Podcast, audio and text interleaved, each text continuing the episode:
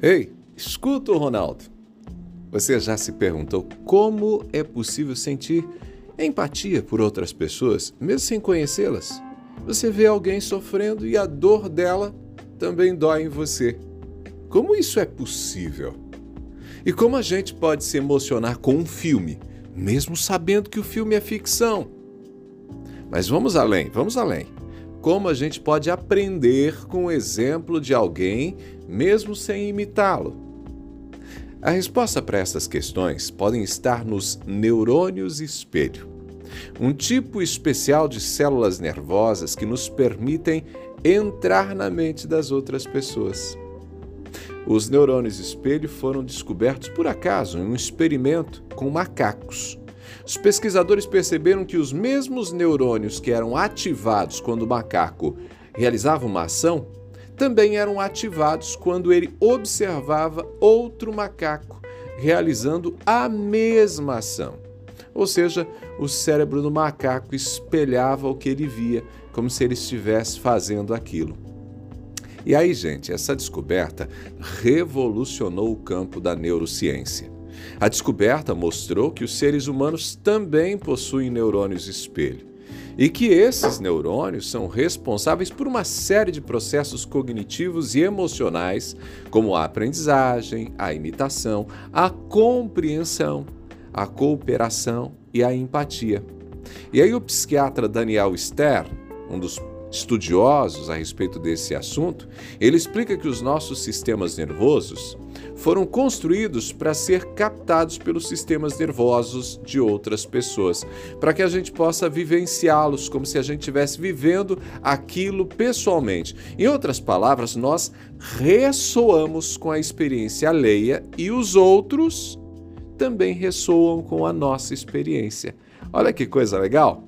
O Daniel Stern ele acrescenta que a gente não pode mais ver as nossas mentes como independentes, como separadas, como isoladas. Tipo, estou num ambiente extremamente negativo e eu continuo numa boa. Gente, isso é difícil de acontecer, viu? Nós devemos ver as nossas mentes como permeáveis, interagindo continuamente, como se a gente tivesse ligado a um elo invisível. E esse elo, claro, está nos ligando às outras pessoas. No nível inconsciente, a gente não está falando do nível consciente, no nível inconsciente, nós estamos em constante diálogo com qualquer pessoa com quem interagimos. Os nossos sentimentos e os nossos movimentos estão sintonizados com os dessas pessoas.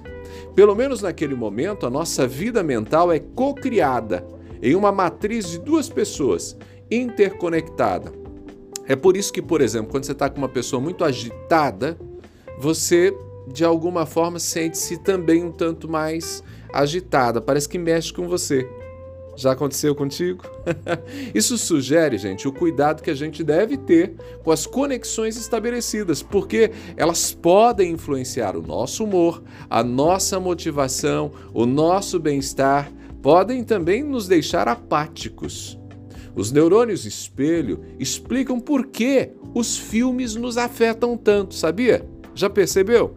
Deixa eu te dizer uma coisa: no nosso cérebro, os filmes são reproduzidos como se fossem realidade. Conscientemente a gente sabe que o filme é ficção, mas o nosso cérebro não separa a ficção da realidade. Por isso, num filme de muita ação, por exemplo, você também se agita, fica nervoso. Então, como que será que a gente pode aproveitar o melhor desse conhecimento que eu estou compartilhando com você hoje sobre os neurônios espelho? Aqui vão algumas dicas para a gente.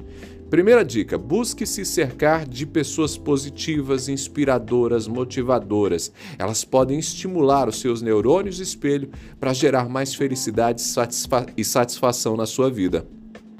Segunda dica: aproxime-se de pessoas bondosas, generosas.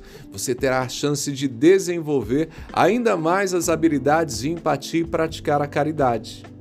Terceira dica: aprenda com os exemplos. Aproxime-se das pessoas que você admira e pode acreditar, logo você vai estar conectada com essas pessoas.